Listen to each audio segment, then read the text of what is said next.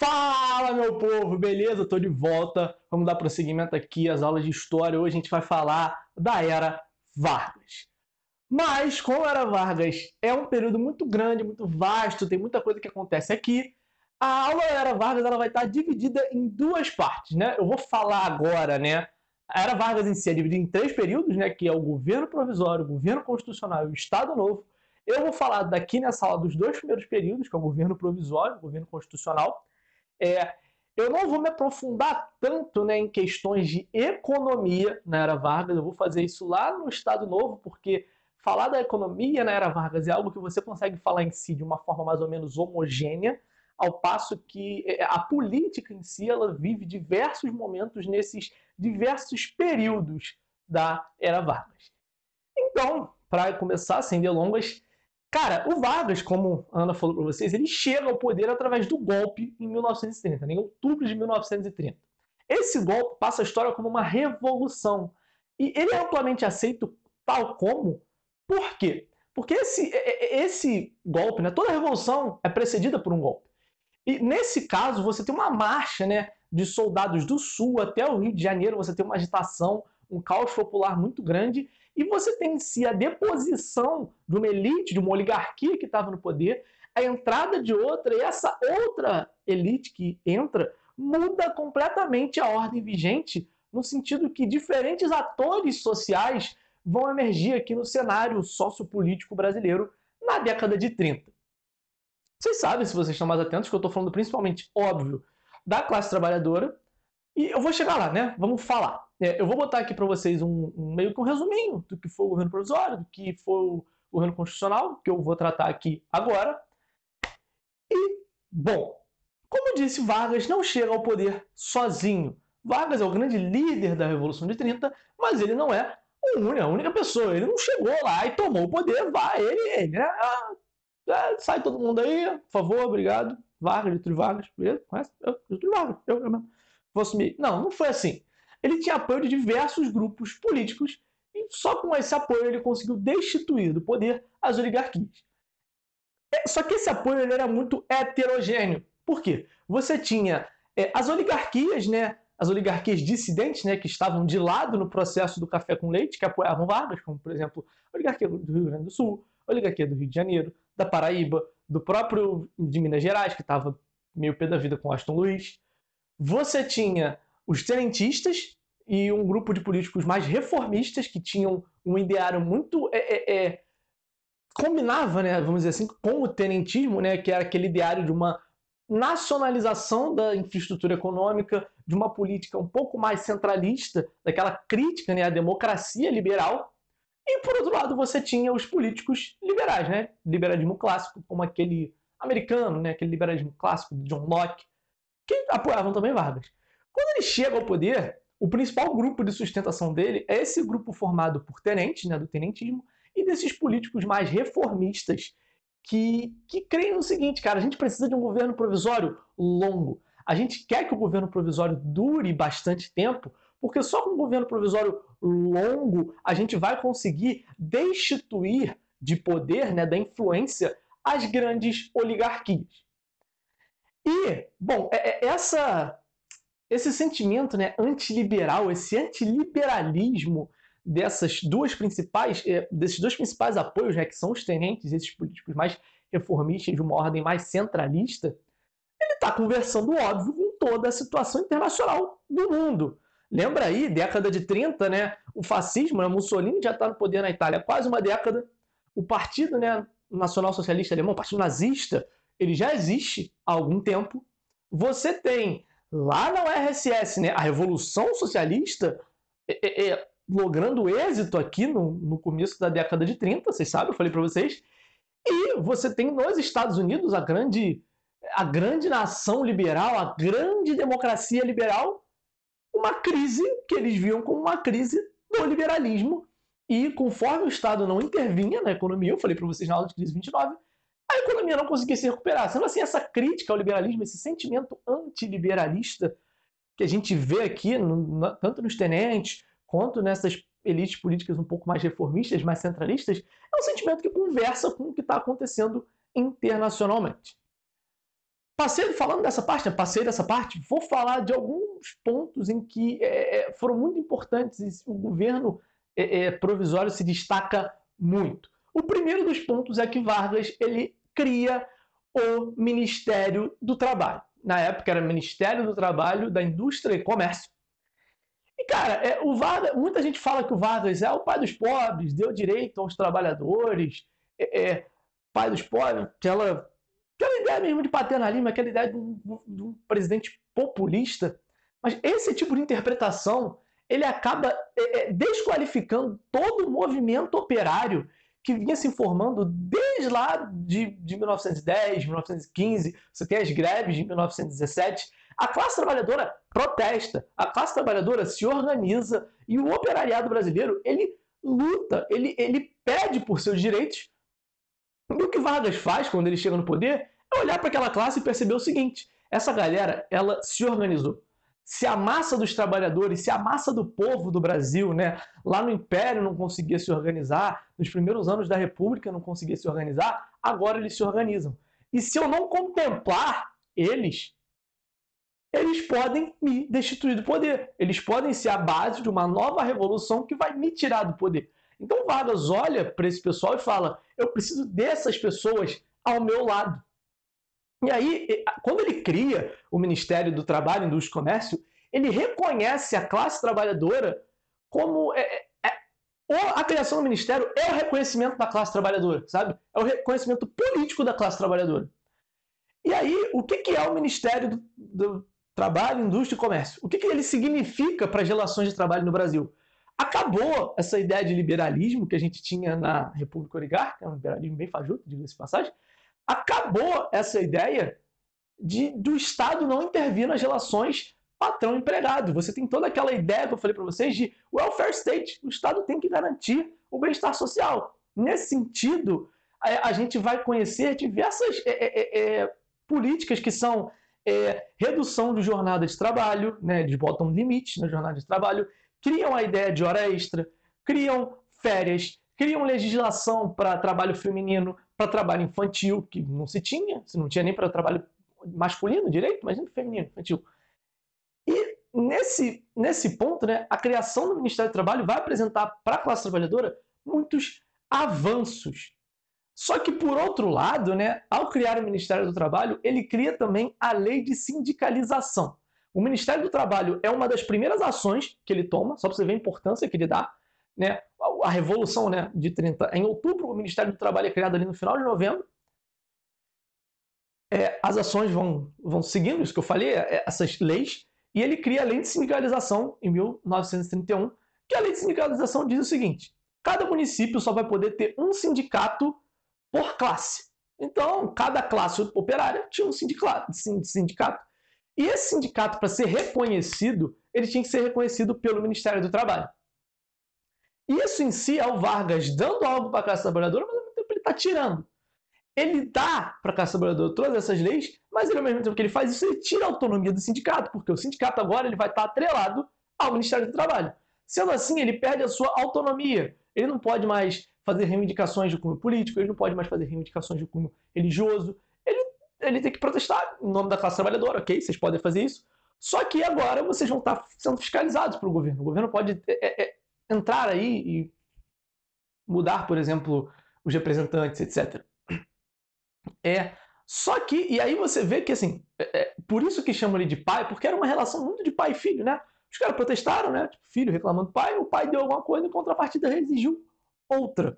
Ah, e apesar dos sindicatos terem perdido autonomia, eles ganham o seguinte, né? Os movimentos sindicais agora, eles passam a não ser mais reprimidos pela polícia, porque agora eles são reconhecidos pelo governo. Uma outra coisa que o Vargas criou foi o Ministério da Saúde e Educação, ou Educação e Saúde. Aqui inicia-se é, é, uma é, política de saúde pública, que não existia no Brasil, são criados, construídos diversos né, hospitais públicos, é, órgãos públicos para cuidar da saúde da população. Vamos lembrar que estamos né, aqui em tempo de pandemia, coronavírus, a pandemia da gripe espanhola, que eu já falei para vocês há muito tempo, lá no começo da página, a pandemia da gripe espanhola, ela mostra para o Brasil que o Brasil precisa de um sistema de saúde público. Porque o sistema de saúde que não existia, né, fez muitas pessoas morrerem. na época da gripe espanhola. Sendo assim, ele percebe que ele tem que criar um sistema de saúde público e, principalmente, ele tem que combater no campo as doenças endêmicas. Então, existem campanhas de vacinação para erradicar doenças endêmicas, como febre amarela, varíola, sarampo, através da vacina. Ele faz diversas campanhas, porque o campo brasileiro ele era é, visto como doente, cansado. Você tem aquela imagem, a imagem do Jeca Tatu, que a gente conhece, que é aquele trabalhador cansado, que ele está cansado por quê? Porque ele está doente, cara. Então a gente tem que combater essa doença no campo. Outro passo, né, ele cria, né, a partir da criação desse ministério, ele cria a educação básica, cara. O que quer dizer educação básica? Educação na base, para as crianças, e para alfabetizar. Aqui são iniciadas campanhas de alfabetização da população brasileira.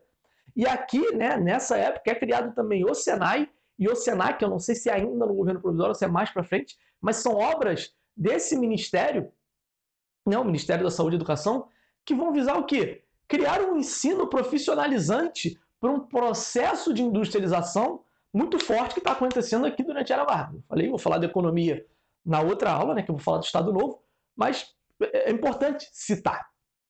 E faladas essas duas, né, esses dois pontos, né, vamos passar para o que é a crise, né, do governo provisório. É, o governo provisório, cara, ele era um governo totalmente centralizado. O Vargas ele assume como presidente, as câmaras legislativas, parlamento, é tudo fechado, não existe mais deputado, senador, não existe mais isso, sabe? Não existe, tudo fechado. E os governadores dos estados são depostos e ele coloca interventores, que geralmente são tenentes militares, ligados a ele, né? Homens de confiança, homens de confiança, de confiança, nossa, tô, tô perdido hoje, do Vargas. Isso faz com que haja uma perda, óbvio, de autonomia dos estados.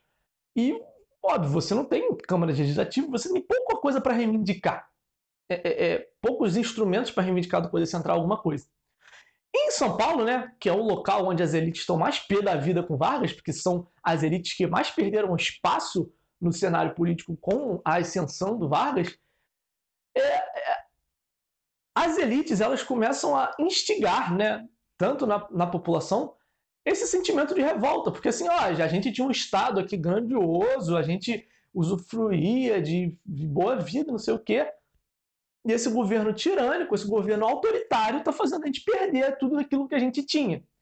Sendo assim, a população começa a se organizar contra é, o governo do Vargas. Isso piora quando ele bota o João Alberto, que era um, eu acho que ele era um tenente, é, eu não sei se ele era paraibano, mas ele não era paulista, esse é o ponto, ele não era paulista. E quando, não, ele era pernambucano. Ele não era paulista, esse é o, esse é o grande ponto, para ser interventor do Estado de São Paulo. Os paulistas consideram isso uma afronta e diversos movimentos populares começam a reivindicar é, é, é, que o governo seja mais democrático e menos autoritário. Numa dessas revoltas, no dia 23 de maio, é, alguns estudantes vão protestar em frente à sede do PPP, que eu acho que é Partido Popular Paulista, é alguma coisa do tipo, que ele era um partido muito formado por tenentes, era um partido de sustentação de Vargas, e que por ser formado por militares, né, quando os estudantes chegaram ali em frente à sede do partido, começaram a atacar coisas na sede do partido, etc., os militares eles reagiram com fogo, poder de fogo mesmo, e reprimiram essa manifestação e mataram 13 estudantes. Cara, quando eles matam esses 13 estudantes, é 13 pessoas. Quatro dessas pessoas eram quatro estudantes, que são Martins, Miragaia, Drauzio Camargo, que vão dar origem ao MMDC, que é um movimento exatamente é um movimento popular, um movimento que surge nas ruas, tornando esses quatro estudantes mártires do que? Do movimento que pedia pela democracia, do movimento que pedia pela constitucionalização, da reconstitucionalização né, do país. E, e quando isso acontece, né, o Vargas ele olha, aquele cara sereno, frio, calculista, ele olha e fala assim: talvez isso seja uma indicação de que eu preciso é, criar uma constituição, criar alguma coisa para arrefecer esse ímpeto revolucionário. E ele faz o seguinte: ele convoca uma constituinte para o ano seguinte, 1933. Só que, né, o que acontece? É, quer dizer, antes de falar do que, que acontece, calma, não corre. Quando ele cria essa constituinte, ele tem que criar um código eleitoral, porque vai ter uma eleição para eleger os deputados que vão participar da Assembleia Constituinte. Então ele inaugura um código eleitoral, o Código Eleitoral de 1932, né? E que ele fala é, é, que esse código eleitoral ele faz o seguinte, né? A, a, as elites que apoiavam ele, né, os tenentes, eles tinham um grande problema com a democracia. Eles consideravam Vargas um ditador e falavam, não, é um ditador mesmo. Eles reconheciam que era uma ditadura. Nesse ponto, eles. Like para eles. Eles reconheciam, ah, isso aqui é uma ditadura o Vargas é o nosso ditador. Eles reconheciam Vargas como ditador por quê? E, e lembra que eu falei, eles queriam um governo provisório longo. Por quê? Eles não acreditavam que dentro das estruturas democráticas eles conseguiriam acabar com o poder das oligarquias. Eles conseguiriam acabar com o poder dos coronéis. O que, que eles. O que, porque, por isso que eles querem é, é, esse governo provisório longo. O Vargas percebe isso, ele fala o seguinte: eu tenho que criar meios de, das eleições não serem mais fraudadas para ter eleições e não botar de volta as oligarquias no poder.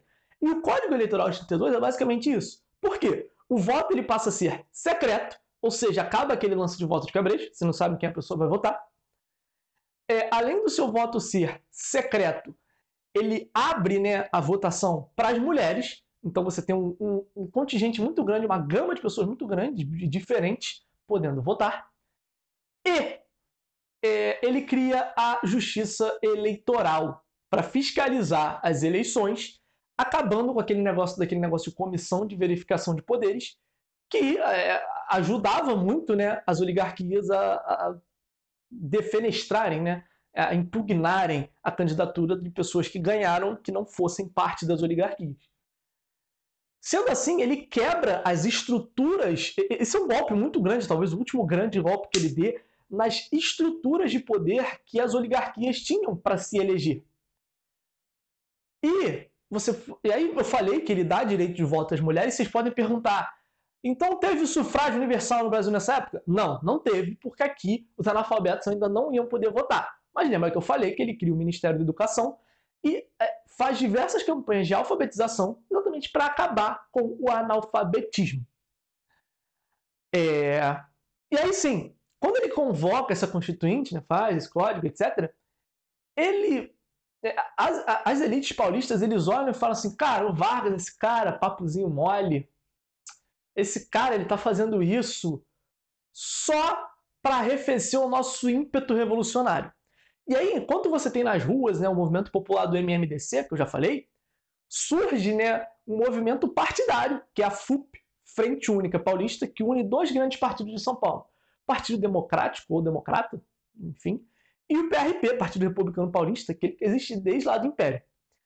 Esse movimento, que, junta, que tem essas duas partes, junta, né, em prol de uma constituinte, em prol de uma revolução em São Paulo, é um movimento que prega o seguinte: é uma, né, que prega não, que agrega é, industriais, que agrega cafeicultores, que agrega é, estudantes, é, classe trabalhadora, classes médias. É um movimento muito amplo que faz uma revolução em São Paulo. E essa revolução, a partir do 9 de julho, se, se desenvolve como uma guerra civil. Você tem guerra, você tem o poder central, na figura de Vargas, lutando contra os revolucionários paulistas, os constituintes, que, que queriam o seguinte: queremos uma Constituição. Você tem vários cartazes né, do Bandeirante, abaixo a ditadura e coisas do tipo, porque ele era esse o sentimento. Só para vocês terem ideia, as indústrias de São Paulo, cara, elas vão converter a sua produção para produzir armas. É você ter uma campanha que as pessoas mais ricas, mais abastadas, começam a dar joias, diamante, ouro para o Estado, para o Estado ter mais dinheiro para investir na guerra. Só que, bom, Vargas tinha ao seu lado os tenentes do exército. Então, assim, ele consegue reprimir. É, depois de três meses, ele ganha a revolução. Só que mesmo tendo ganho da revolução e mesmo tendo ganhado, ele mantém a, constituinte como convocada, convoca eleições. Por causa de ter o voto estendido das mulheres, aqui é eleita a primeira deputada da história do Brasil, tá? E é elaborada uma constituinte e sai a Constituição de 1934, 34, 33, não sei quando é a Constituinte. Não sei. Sei mesmo. Enfim, sai a Constituição que vai dizer o seguinte: regime federalista, isso é, é um golpe ali nas pretensões dos tenentes, que queriam um poder mais centralizado, regime federalista, presidencialista, porém sem vice-presidente, Vargas e Stingler, né? Ah, chega esse negócio de vice-presidente, quero governar aqui sozinho.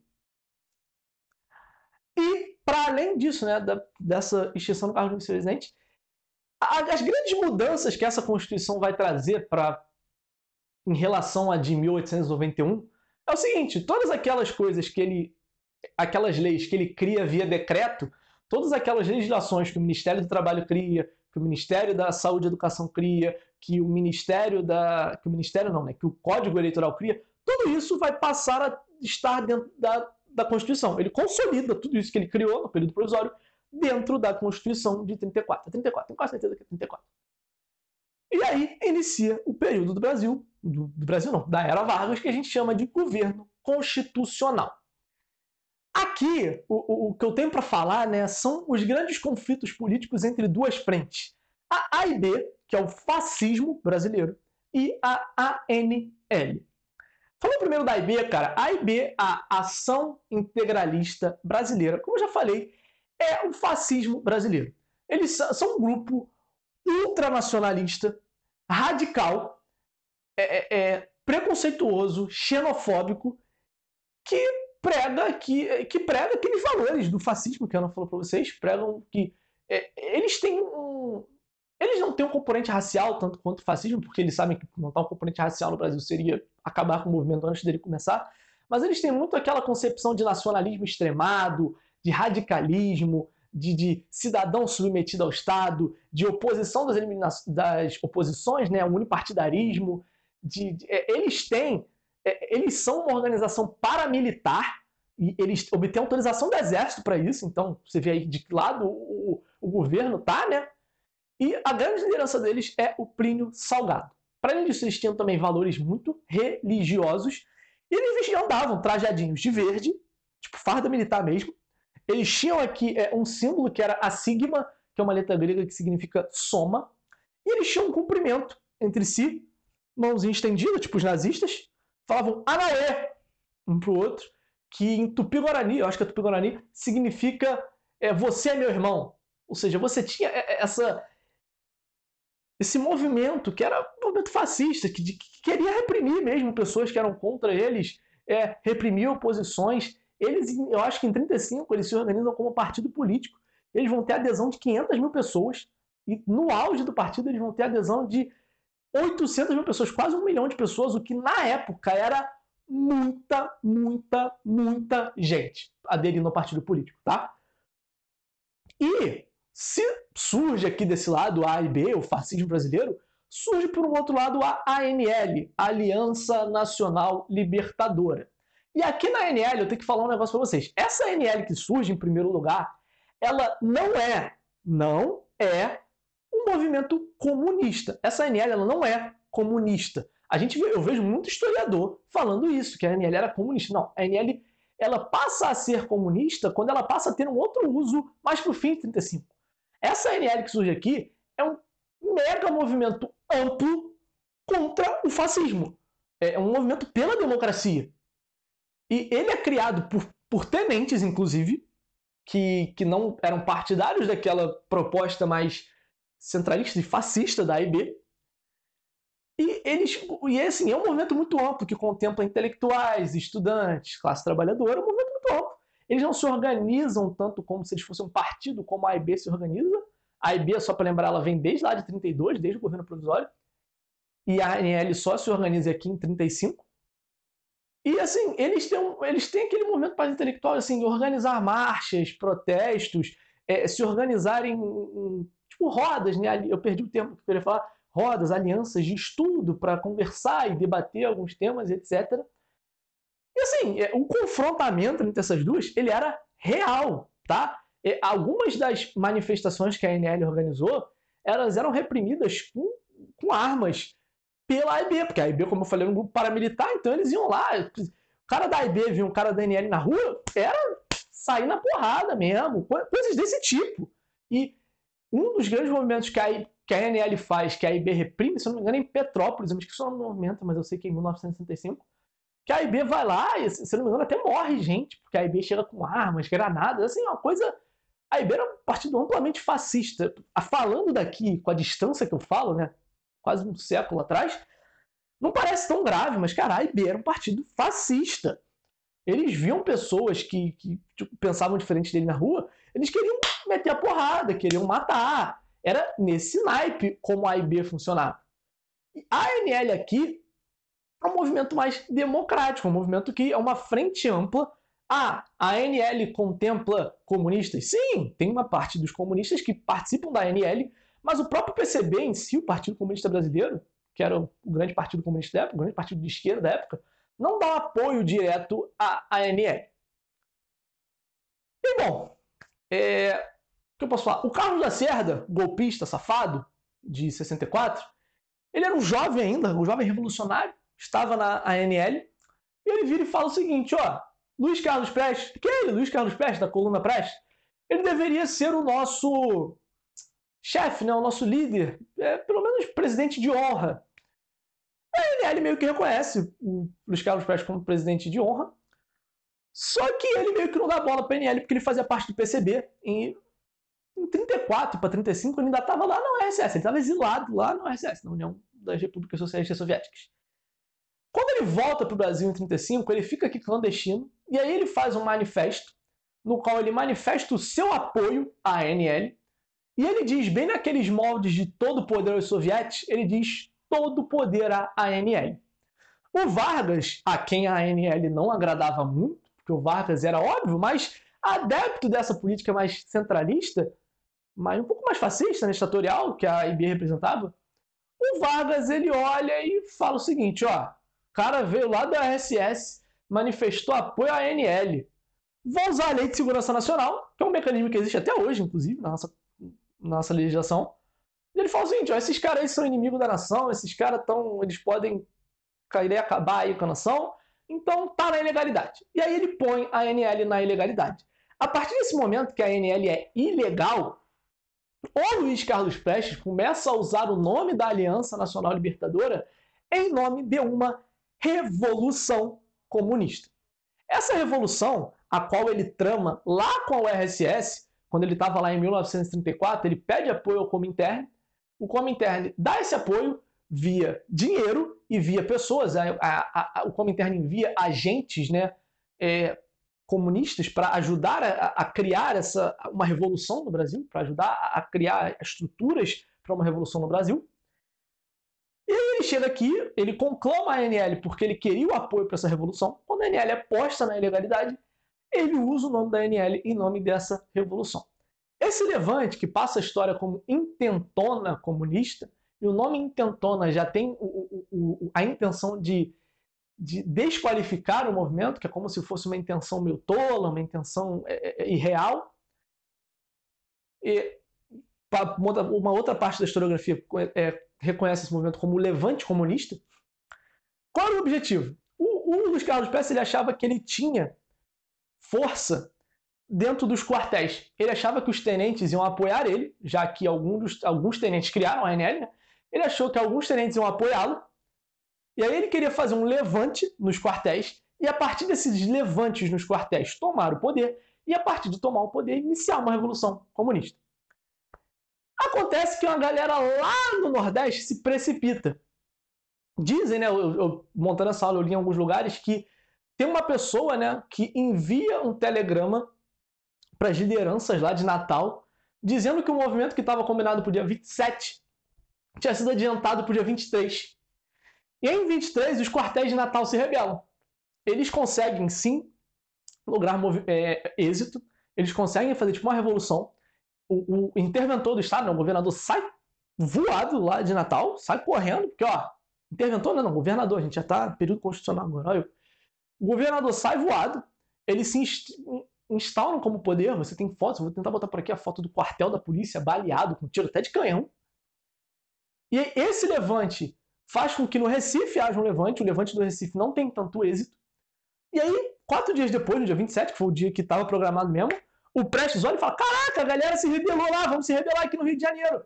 E aí, ele percebe que ele não, não tinha o êxito que ele, ele não tinha o apoio que ele achou que ele tinha. Por quê?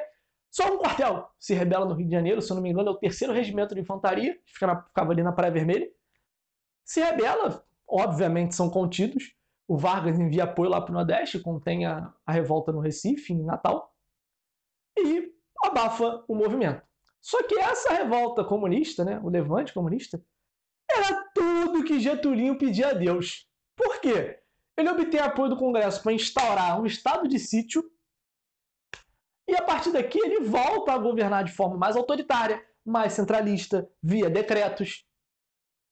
E, bom, Vargas era um cara, né? Vocês vão ver, pela forma como foi o governo provisório, pela forma como vai ser o Estado Novo, que ele se adequa pouco à, à, burocracia, ele se adequa pouco à política de partidos, partidária, ele se adequa pouco a, a, ao jogo político da democracia. E por isso que o levante comunista é o que Getúlio Vargas pediu a Papai do Céu. E aí, em 37, né, passado o levante, a NL posta na ilegalidade. Só para lembrar, ele usa a Lei de Segurança Nacional. Olha, eu esqueci de falar disso. Aqui a gente vê tortura de Estado tá? com os agentes que são presos, porque ele elimina os comunistas e prende as lideranças do movimento.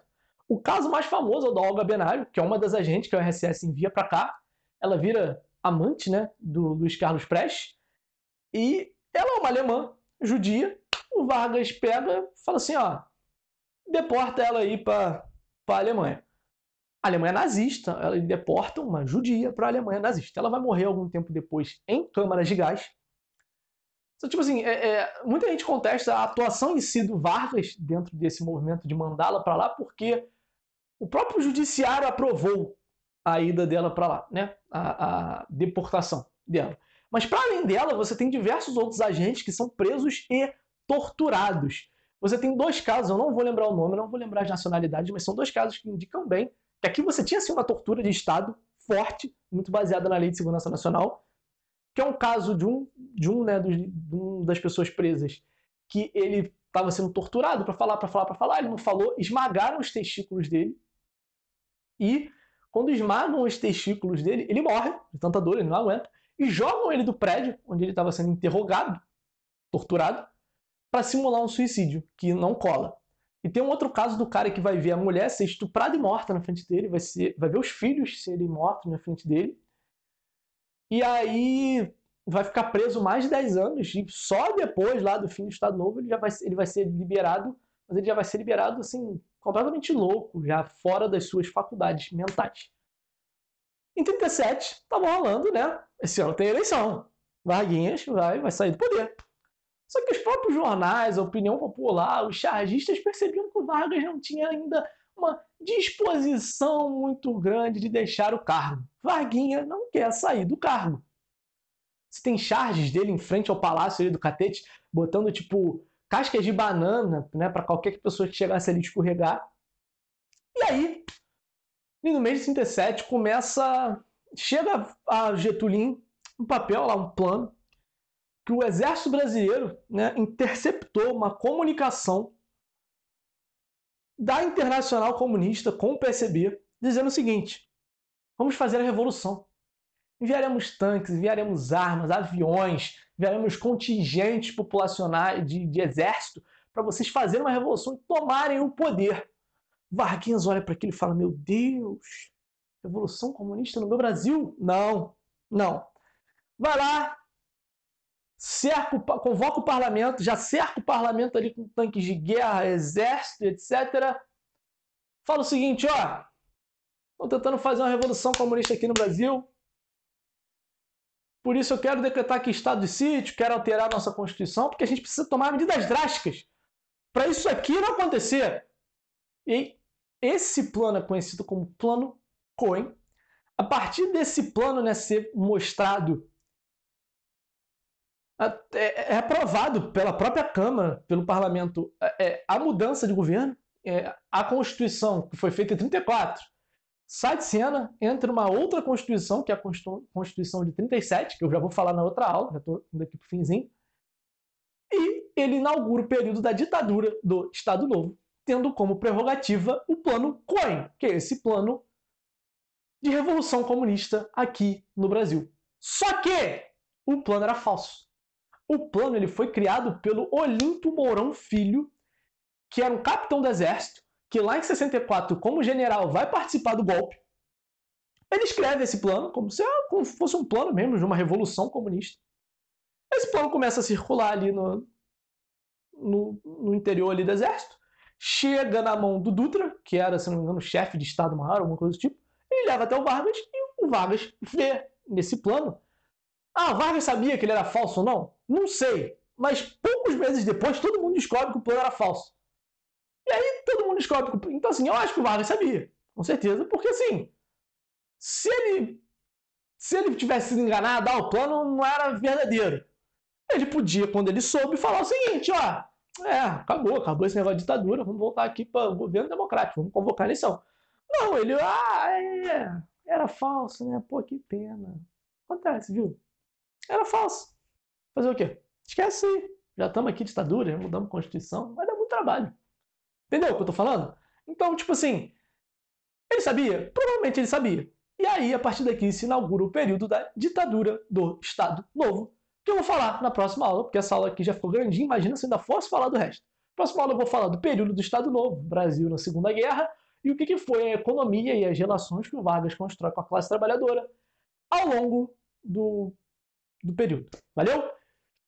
Beijo, galerinha. Tchau, tchau. Espero que vocês tenham aproveitado a aula. Não vou fazer resuminho nessa, porque são muitos pontos separados. Lá no final do Estado Novo eu tento fazer. Tchau, tchau, galera. Beijo.